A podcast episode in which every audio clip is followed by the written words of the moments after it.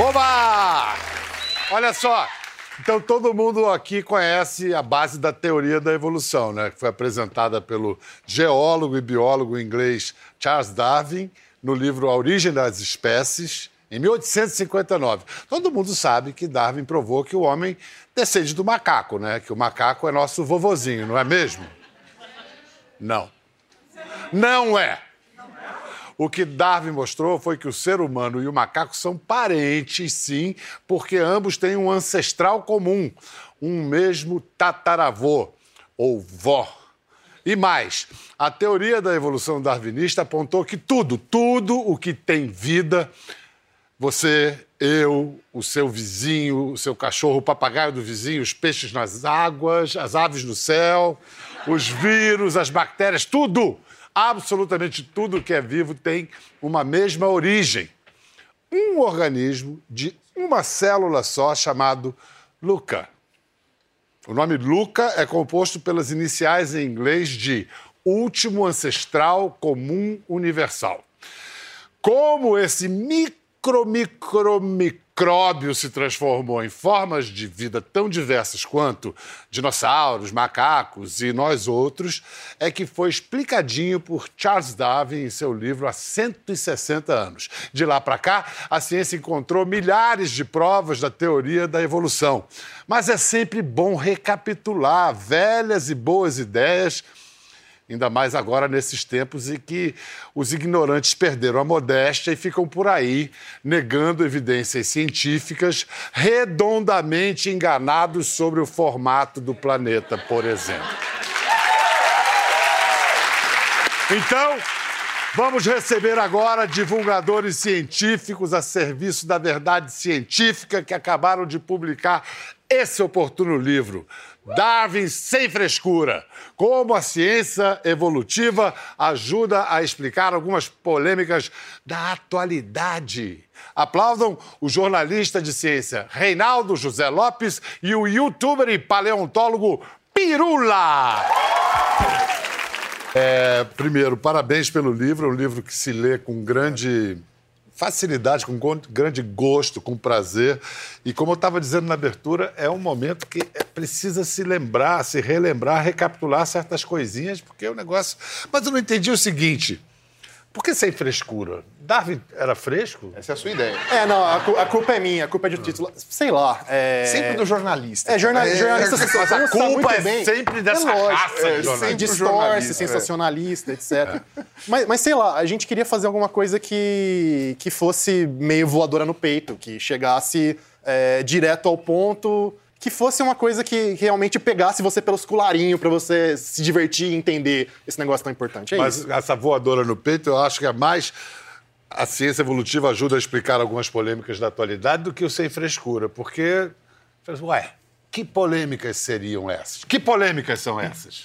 Ah, todas praticamente, né? Isso é uma coisa muito interessante porque praticamente e eu percebi isso daí quando eu comecei a fazer meu canal quase todas as polêmicas que estavam sendo discutidas poderiam ser ajudadas pela biologia, especialmente pela biologia evolutiva. Então, por exemplo, a questão da maioridade penal. A ciência não pode dizer quando a gente deveria pôr maioridade penal, mas ela pode te falar quando há consolidação do cérebro, do, do, do córtex pré-frontal, etc. O aborto. A ciência não pode te dizer se é, deve ser legal ou não o aborto, mas ele pode te dizer como, como que se dá a formação dos, do, do embrião, é começa quando ciência. começa sem ciência e qual é a comparação disso com os embriões de chimpanzé, etc. A gente comenta um pouquinho disso no livro. Uhum. Não, e é o seguinte, primeiramente vamos fazer um certo beabá. Reinaldo, Vamos lá. Uhum. Charles Darwin, quem é? Quem foi? Charles Darwin, naturalista eh, inglês, britânico, nascido no interior da Inglaterra, é, em pleno, pleno começo do reinado da rainha Vitória, né, um vitoriano nato mesmo. É, é, protestante ou católico? É, de uma família que era. Nossa, me fugiu o nome, mas, mas era, era um, um, grupo de protestantes meio hereges, assim. Eles não acreditavam na Santíssima Trindade e tal. E ele quase. Ele, ele era para ter sido médico, que era a profissão do pai e do avô. Não deu certo porque cadáver era uma coisa que realmente não rolava para ele. Tentou estudar para ser pastor, é, nesse meio tempo, mas só que ele era um naturalista ávido, adorava colecionar besouros e outros animais.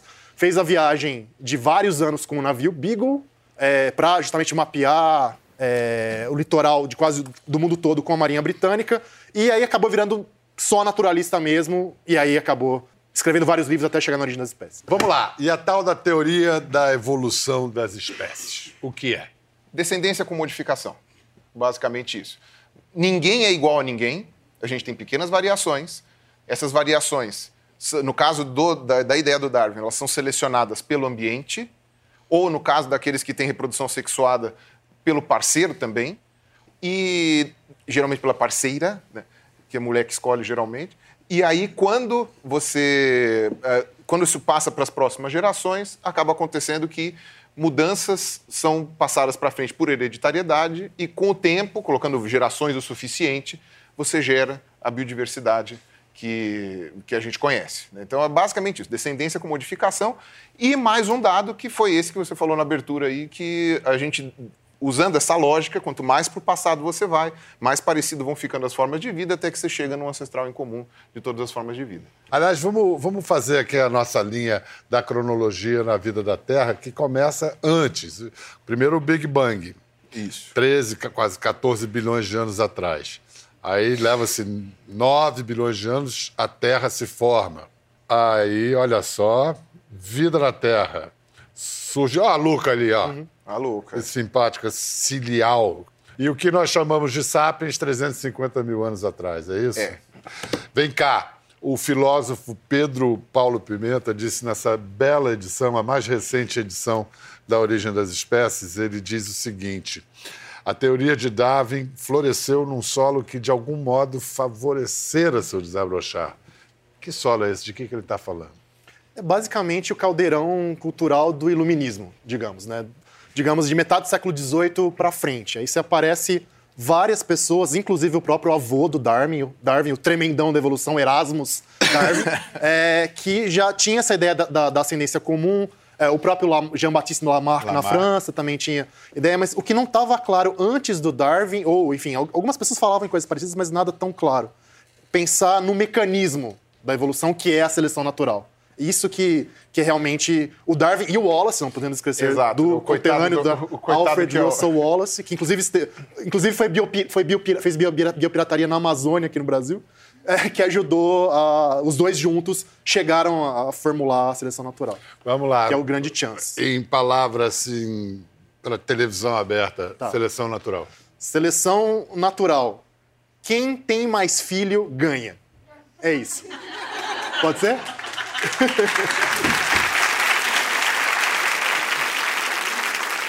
ganha o quê? Filho, né?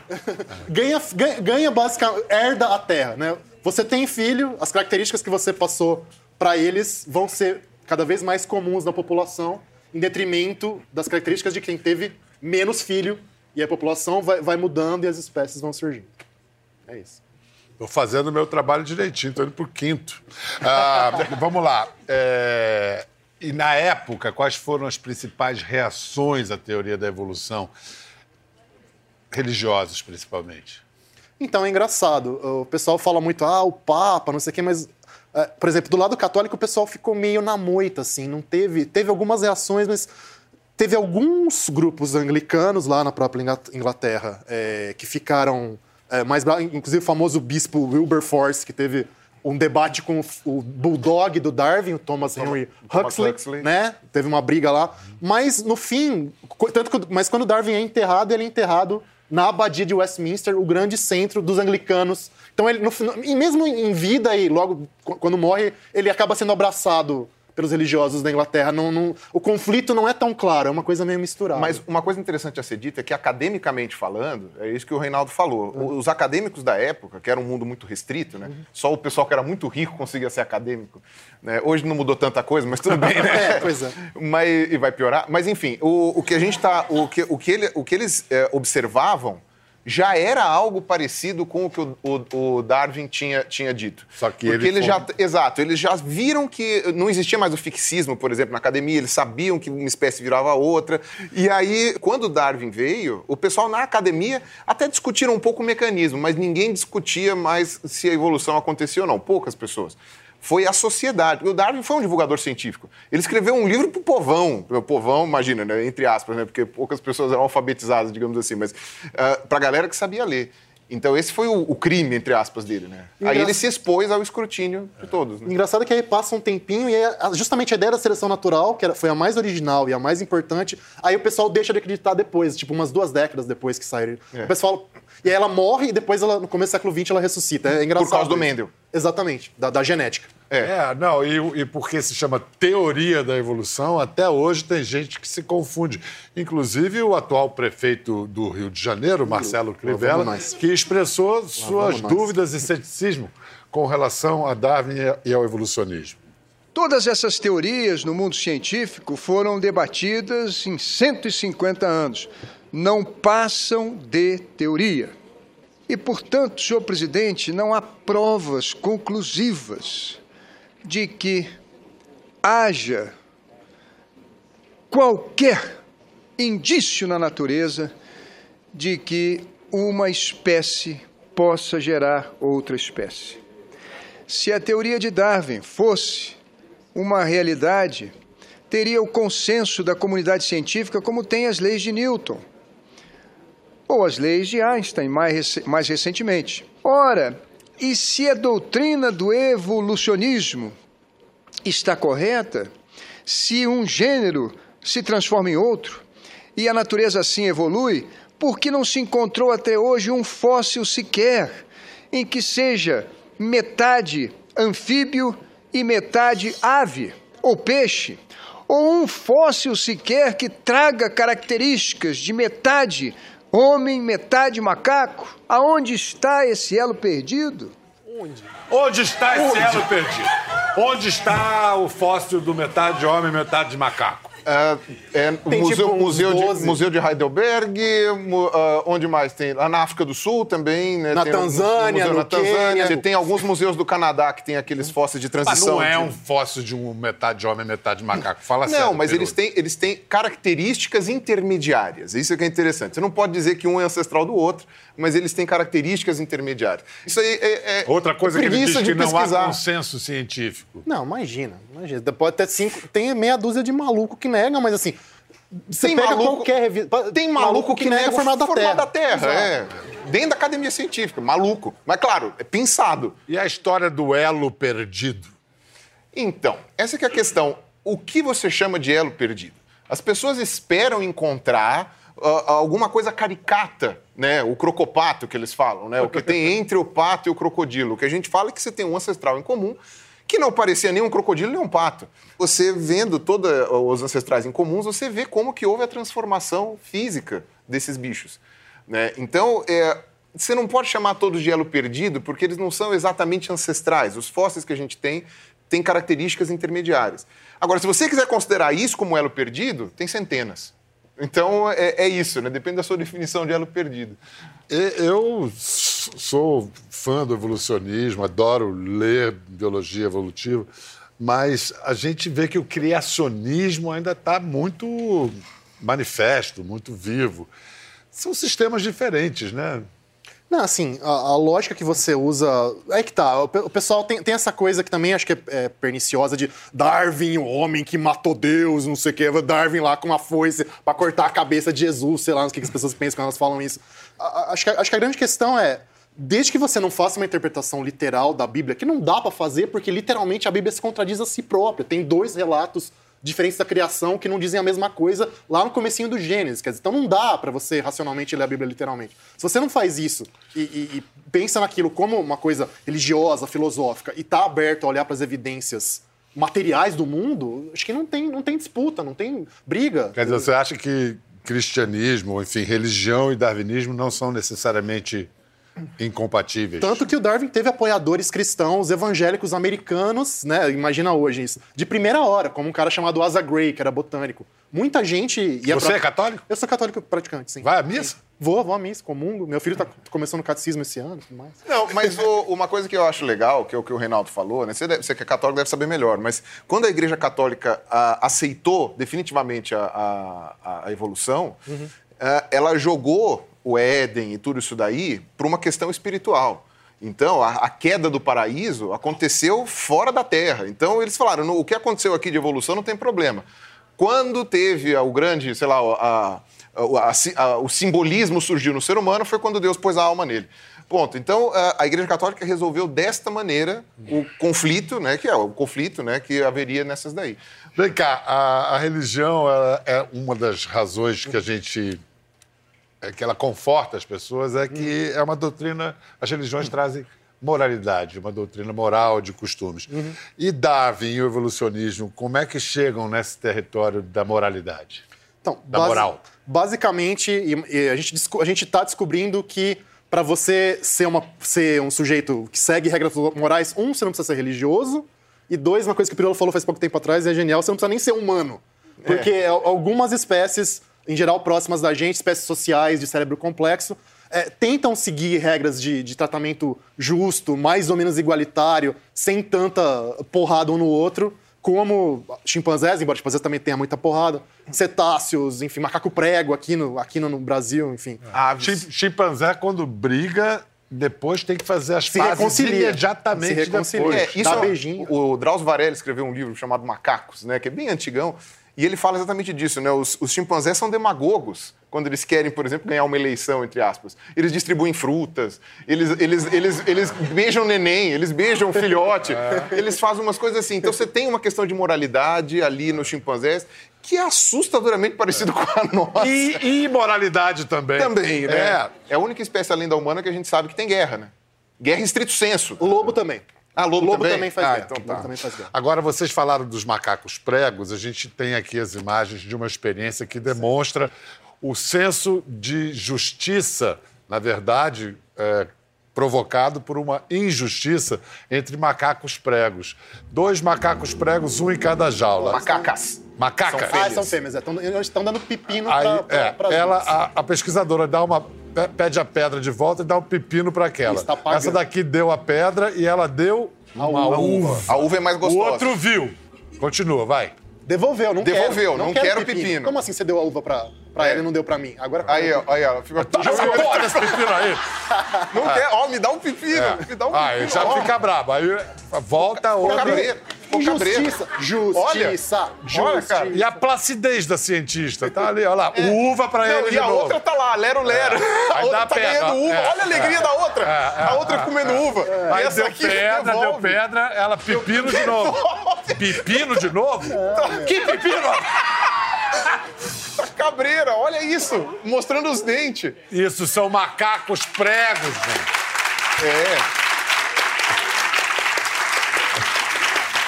Ai. E assim, o pep- numa situação normal, o pepino seria perfeitamente aceitável, comeria na boa. Só que o problema é que a outra tá ganhando a uva e eu tô ficando com o pepino. E a uva é mais gostosa que o pepino pros macacos pregos. Então, tipo, é, ficou, ficou cabreiro. Mas você vê que quando você dá pepino pras duas, elas não se agridem, elas não ficam. Agora, quando você coloca ou uva pras duas, agora quando uma substitui a mesma moedinha que eles estabeleceram lá, a mesma pedrinha, e uma recebe a uva, outra recebe o pepino, a que recebeu o pepino falou: ah, o que, que é isso? Tá me sacaneando. Sensacional. Isso me lembra também um livro, um livro escrito sobre a desigualdade e que começa com essa anedota de um vizinho, um amigo que encontra outro. E como, é- como vão seus filhos? Comparado ao quê? Porque É, o ser humano, é, nesse sentido, somos macaquitos mesmo, né? Não, da dissimulação. que mais que a gente herdou junto a eles? Ah, bom, esse- a, a- a guerra. A guerra de chimpanzés é muito parecida com a guerra de caçadores-coletores, por exemplo. Se você olha para os padrões de que- é, como é que é o tipo de ataque, é, quem ataca, quem aca- acaba morrendo, é, é- é igualzinho. Bom, fabricação de ferramentas, embora eles não tenham chegado na fabricação com pedra, mas para fazer com material vegetal, eles às vezes fazem ferramenta multiuso. Ah, não, primeiro eu vou usar o pauzinho fino para abrir o buraquinho, aí agora o pauzinho grosso para alargar mais e depois a esponja para pegar o cupim, quer dizer, é, essa coisa de tecnologia e isso vira tradição cultural. É passado, cada grupo de chimpanzé tem o seu, seu próprio kit de ferramentas, que é passado na tradição daquele grupo e não do outro que tem uma outra tradição completamente diferente. E, e uma injustiça que é feita com os macacos pregos, né? O macaco prego, de todos os primatas, né? Ele é o que tem o maior cérebro em relação ao tamanho do corpo depois dos seres humanos. Quociente de Você- encefalização. foi né, uma, tudo. foi- isso, foi uma convergência evolutiva, né? Porque o macaco prego é de uma linhagem que não tem a ver com a nossa. Mas isso é legal, porque você tem evidências de ferramentas de macacos prego que eles construíram na Serra da Capivara E eles também, eles quebram pedra, fazem uma pedrinha lá com uma, uma coisa meio polida, eles lambem o sal e eles usam para eventualmente fazer alguma, alguma ferramenta. E é sempre bicho social, é engraçado. Essa coisa de, de você viver em grupos sociais complexos parece que é o que dá o chance e você começa a ficar. Mas bicho solitário normalmente não é tão esperto. Tanto é Trabalhar que... em rede, né? Formar redes. E dizem que o cérebro, né, ele aumenta, principalmente, é, assim, você pode ver que os mamíferos costumam ter cérebros maiores do que qualquer outro tipo de bicho. Quase todos os mamíferos são sociais. E os primatas costumam ter cérebros maiores do que qualquer outro tipo de mamífero. Os primatas levam a socialização a um nível maior.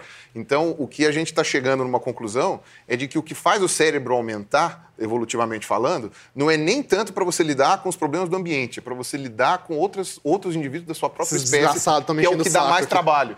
Né, o que dá mais trabalho é você lidar com outros humanos e não lidar com, com feras ou com coisas que poderiam acontecer. Isso na- seria algo que nos distingue de todos os outros animais, porque uma, uma- um mal entendido a respeito da evolução é de que o ser, o ser humano seria o ápice da evolução, o que a gente sabe. A evolução mostra que não, que não é assim. Nós somos É, não mais um ápice. animal. Não existe ápice. Não né? existe tem- ápice, né? Mas o que, que então nos distingue de todos os outros animais?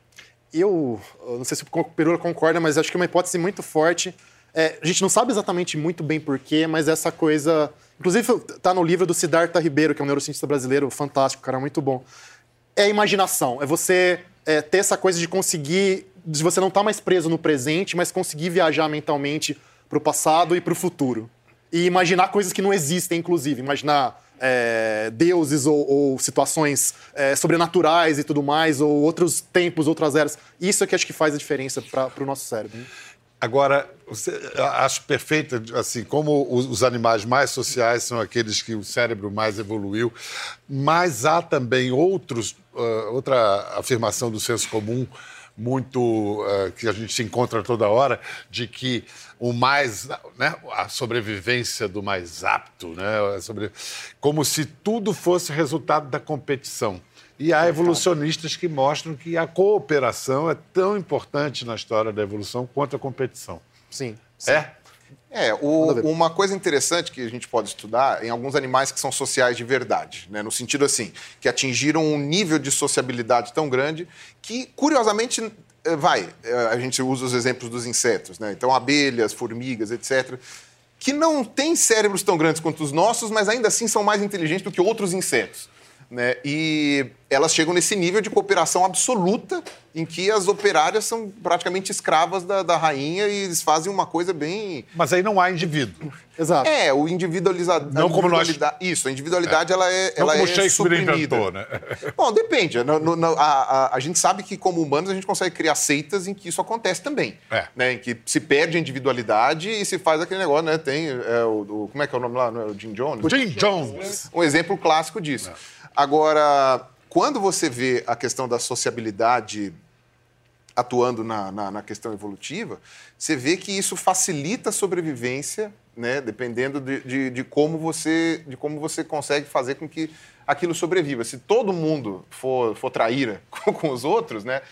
isso acaba dificultando a sobrevivência do próprio traíra, porque em algum momento ninguém mais vai confiar nele, ou então ele vai ficar sozinho. Né? Então, a, a verdade é que há um equilíbrio entre, digamos assim, vai, entre... Malandros e otários. Entre malandros e otários, né? E você também tem aquele que é o, o, o otário, é, o otário de primeira, só de primeira coisa, é o otário que aprende. Então, tipo, você vai me enganar uma vez só, na segunda você não vai. E a- a- proporcionalmente o que vai acontecer é sempre vai ter um- uma porcentagem de malandro, sempre vai ter uma porcentagem de otário, mas a maior parte da população vai ser aqueles assim, ó, você não vai me enganar tão fácil. E quando os otários se unem contra o malandro. Ah, Qual a vantagem evolutiva de ter tanto imbecil? A vantagem evolutiva é quem reproduz mais. Então, isso não necessariamente é um fator, é um fator de seleção. Evolução não é progresso Não necessariamente. necessariamente, não necessariamente. O, o- entre aspas, vai, a nossa linhagem perdeu o rabo. A gente pode falar, a gente perdeu o rabo. né? Embriologicamente, ele se forma e depois ele se perde. Né? Então, você poderia dizer que é uma involução? Não existe isso. né? Simplesmente aconteceu essa questão da perda do rabo, por motivos que o pessoal discute. Mas, então, a- a, a, inteligência foi algo selecionado positivamente em determinado ponto e ela não é perfeita, né? O nosso cérebro tem um monte de fio solto, né? Então, o tipo que você vai selecionar ou não é, vai depender da, da, da, sociedade e da maneira como você vai acontecer. E, e ganha quem reproduz mais, né? Então... Você estava falando, eu estava me lembrando do seu, do seu exemplo dos fósseis que, que ilustram a história da evolução das espécies, mas o nosso DNA, o nosso genoma também é um, é um é um museu de, de, no nosso lixo genético. Tá ah, toda essa história uma bricolagem também. É um, gigantesca. Um museu, um ferro velho, tem lá tipo vírus que tinha milhões de anos e não funciona mais, está lá grudado lá e não, e não sai mais. Tem de tudo, tem de tudo. O pessoal fala, ah, é tão perfeito, não sei o quê, perfeito, vírgula. É, é, é o que dá para fazer e o que funciona, mas, mas a hora que você olha o detalhe, tem muita bagunça ali. É uma tentativa e erro, né? Teve tentativa e erro. Tentativa Vamos lá, vantagens evolutivas. É, num capítulo sobre a homossexualidade, vocês dizem que não há escolha, mas sim uma preferência, uma orientação. Isso biologicamente. E eu sempre ouvi dizer que a média de homossexuais em qualquer cultura é de 7%. 5, Vocês 10%. apontam entre 4% é. a 10% da população. É, 7 está ali no meio. Como explicar isso dentro da, da, da evolução, da, da, lógica da biologia evolutiva? Qual é a vantagem evolutiva de homossexuais? Então, a gente sabe algumas coisas sobre homossexualidade do ponto de vista uh, médico, neurológico e etc. Mesmo genético. Alguns um genético também, é hormonal. E então a gente sabe, por exemplo, que há algum traço genético, há uma questão hormonal, principalmente intrauterina, né, principalmente no desenvolvimento, e, enfim, há uma porcentagem social ali também. Mas o que acontece? Dados isso daqui, a gente começa a elaborar hipóteses de como que isso aconteceu. A hipótese mais bem aceita hoje, que faz mais sentido e que corrobora com as porcentagens, né, do ponto de vista genético, as porcentagens que a gente tem desses 7%, é que, assim, o gene, os, os, genes, né, o conjunto, que deve ser um conjunto gigantesco multifatorial, de genes, multifatorial de várias coisas. Então você não vai achar um gene da homossexualidade, né, não é ervilha enrugada, né, que nem o Mendel fazia. Mas quando você vê esse, esse conjunto, quando ele está numa proporção X, sei lá, uma proporção qualquer, ele aumenta a fertilidade das fêmeas, no caso das mulheres da nossa espécie. Quando ele está numa proporção maior, gera um indivíduo homossexual. Então, seria uma consequência dessa proporção genética para que aqueles indivíduos não homossexuais reproduzam mais. Né? Então, o que eles descobriram é isso: que famílias que têm muitos homossexuais, as mulheres têm mais facilidade para ter filhos. Então, se essa hipótese, que por enquanto é a que está mais sendo corroborada, for verdade, o tratamento que a maior parte das sociedades dá aos homossexuais, a gente já sabia que era injusto. Ele é ainda mais injusto quando você olha à luz da ciência. Vem cá, qual ser vivo entre animais, vegetais, mais bem sucedido ah, em termos evolutivos? Fantástico. Você tem um, você tem um chute aí? Bactéria. Ah, não, de longe. Bactéria. Bactéria. Ah, bactéria está entre os mais antigos e é o que vai ficar aí para sempre. É, quem manda no mundo é bactéria, na verdade. É quem, quem faz todos os processos bioquímicos mais fundamentais, né? Captura nitrogênio, captura nitrogênio na, na... joga oxigênio no, no ar e tudo mais. A gente, a gente é só a cerejinha do bolo de um bolão bacteriano. E se você Nós mesmos conta... temos mais bactérias no, no nosso exatamente. organismo do que células. Exatamente. É, células humanas. É. E se você for levar em conta, as nossas mitocôndrias, que segundo a teoria simbiótica, que é a mais aceita hoje, também são derivados de bactérias. Né? Praticamente todo o oxigênio que a gente tem no mundo foi gerado por bactérias. Né? Praticamente não, isso é sabido. Sim, né? sim, todo sim. o oxigênio que a gente tem no mundo foi gerado por bactérias. E principalmente, nós somos muito evoluídos, tal, a gente constrói arranha-céu, a gente leva o homem para a lua, tal, não sei das quantas. Mas você pega uma bactéria, você morre. Então, é uma coisa bem complicada. Bactérias são os seres vivos mais bem-sucedidos. E das plantas? Putz, das plantas. Uma vez eu Os vi um botânicos vão matar a gente agora, que a gente eu, eu, Não, eu, eu, vou responder. Perguntei e respondo. É alguma planta que a gente domesticou. O trigo. O trigo, é. Tornou-se fundamental para a espécie hegemônica no Mas, mundo. Mas, é aquilo, ele é, ele, é, ele é bem sucedido do mesmo jeito que a gente. Se você extinguir a raça humana, o, trigo, o trigo, o trigo e a cana, é, a soja... É. Não, mas nesse mundo, como a gente como tá, entende... Tá, Exato. Se bem que o mundo está passando por tremendas transformações. Os cientistas afirmam que a gente está vivendo uma extinção em massa? Para mim, não há dúvidas. É, não tem, não tem E todas as pesquisas demonstram isso. Tudo bem, a gente tem mais acesso à informação de biodiversidade hoje, até porque ela está viva, do que do passado. Né? Porque do passado a gente tem os recortes que sobraram no registro fóssil. Mas a gente sabe de extinções em massa que praticamente extinguiram a vida no passado. E hoje a gente está vendo uma extinção em massa que, ainda que não seja tão drástica quanto as anteriores, ela é pior porque ela está sendo absurdamente mais rápida. Vamos ver aqui na, no, no, num gráfico, tem o- o- a ilustração dos cinco processos de extinção em massa na história da vida na Terra. Ou seja, bom, tem o Cambriano ali, quando tem a explosão de vida. Exato. A primeira extinção. Explica pra gente. Então, a primeira extinção em massa o pessoal diz, mas é que ela não, não conta tanto. Foi quando surgiu o oxigênio, né? É Uma coisa bem interessante. É maravilhoso Porque a isso. maior parte dos, dos seres vivos da época não, não, não conseguiam viver, né? O oxigênio é tóxico para eles, né? Então a gente hoje consegue respirar oxigênio porque a gente sobreviveu daquela, daquela extinção. Mas as cinco grandes que o pessoal fala, tá ali, ó, uma no Ordoviciano, uma no Devoniano, que não foram tão violentas assim, que eram no- na era paleozoica, né, a mais antiga. E aí você tem a do Permo-Triásico, que separa a era paleozoica da Mesozoica, né? Que literalmente é isso, a era antiga da era do meio. Né? E essa quase extinguiu, extinguiu, na verdade, 96% da vida na Terra, etc. Aí depois tem mais uma no fim do Triássico, que substitui uma fauna ali, principalmente de dinossauros. E tem uma ali que é a, a que o pessoal mais conhece, que foi aquela do, do, do asteroide lá no México tal, que ah, acabou gerando a extinção de quase todos os dinossauros e de outros répteis, e aí deu origem à nossa era. Não, é que em geral são causas internas. Esse pessoal fica com muito medo de asteroide, mas em geral a Terra, nesses casos aqui, deu É um as principais combo, né? chutes. E tem o combo também, né? É o combo. Cai um asteroide, esto- estoura vulcão e faz não sei o quê. E tudo isso daí vai mudando. Principalmente, o, que muda, e é uma coisa muito interessante, é a quantidade de carbono na atmosfera. Que é o que muita gente questiona hoje, que a gente está colocando carbono na atmosfera. E a gente sabe que é isso. Nos últimos 30 anos, a nossa população humana eh, dobrou. 30 anos atrás, a gente tinha 5 bilhões. Né? Não, não chegou a dobrar ainda, mas se você colocar 50, mil- eh, 50 anos, aí do- mais que dobrou. Mas a gente Ah, tinha cinco- século XIX. não, e- anteontem. não, Aí- não tinha nenhum bilhão. É uma coisa É, assustadora. é, é. E o que acontece? Quando você vê isso daí, você vê, por exemplo, a extinção permotriásica que matou quase 96%, matou 96% da vida no planeta. A extinção permotriásica, ela durou, em, em extensão de tempo, ela durou 700 mil anos, que não é um tempo desprezível, é quase um milhão de anos. É que, geologicamente falando, é pouco.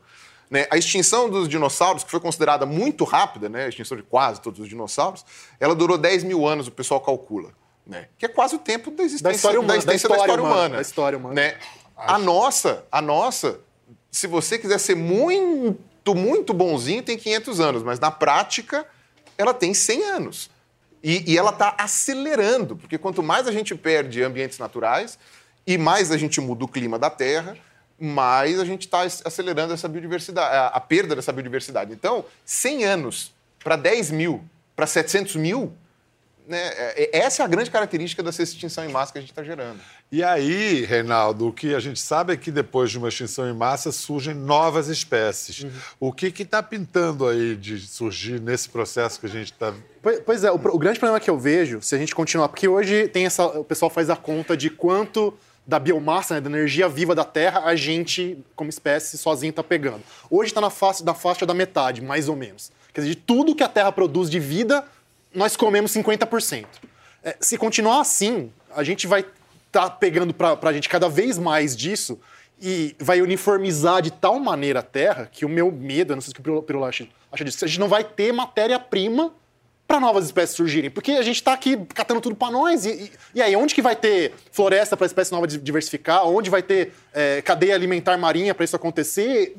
a gente está correndo, correndo risco de, de- de- de dar um chute é, nas bases da, da- da evolução da vida. Eu acho. O, eu o. Harari diz que será tecnológico, que será inteligência artificial. o- Ah, o- é o coisa pós- né? Pós-sapiens. O Reinaldo não gosta disso. É, sei lá, me dá, me dá. Mas é um pouco visceral, me dá um certo desgosto no estômago. Sei lá, me dá uma coisa assim. É, o, o, o que acontece é o seguinte: a vida não vai ser extinta. Até porque tem as bactérias. A gente não tem capacidade de acabar com as É, bactérias. acabar com bactéria nós não vamos. E nem com as baratas. né? Então o que acontece? Quando você vê isso, o problema é a gente sempre teve uma quantidade de linhagens razoável para servir de massinha ali para a evolução trabalhar.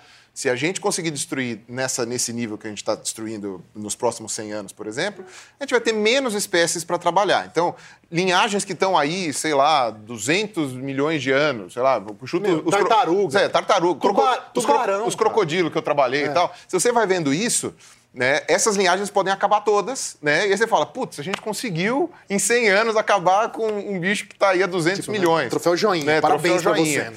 E, mas vai sobrar alguma coisa. O problema é o que alguma coisa, né? Só barata e bactéria? Não sei, mas vai sobrar alguma coisa. A boa E grama. notícia, então, é que vai sobrar alguma coisa. É, a má notícia é que a gente não sabe o que, que vai sobrar. É, e nós com certeza não. E certamente o que sobrar vai ser muito empobrecido, tremendamente empobrecido. É. Talvez a espécie humana não seja extinta, mas vai virar um futuro distópico tipo interestelar, que eu ainda acho que é o mais provável. Vamos para o vamos pro espaço cósmico. Ah, não sei se a gente vai conseguir ir para o espaço, mas que a Terra vai virar aquele lixo, vai. Gente, brigadíssimo. É, é o agradecemos. tipo de conversa que dá para. Não é? Ah! Se você ficou tão animado com a conversa assim, ó, compra o livro. É, é que nem essa conversa. Eles fizeram um livro que é que nem parece que você está conversando com eles. Darwin sem frescura. Como a ciência evolutiva ajuda a explicar algumas polêmicas da atualidade. Então, a gente fecha com a última frase de Charles Darwin no livro A Origem das Espécies. Há algo de grandioso nessa visão que, com seus poderes únicos, foi soprada em umas poucas formas, se não em apenas uma.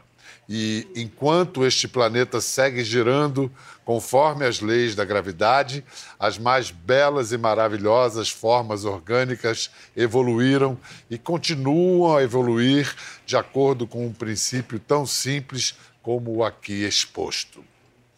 Sem frescura mesmo, hein? Na Até a lata. próxima, valeu!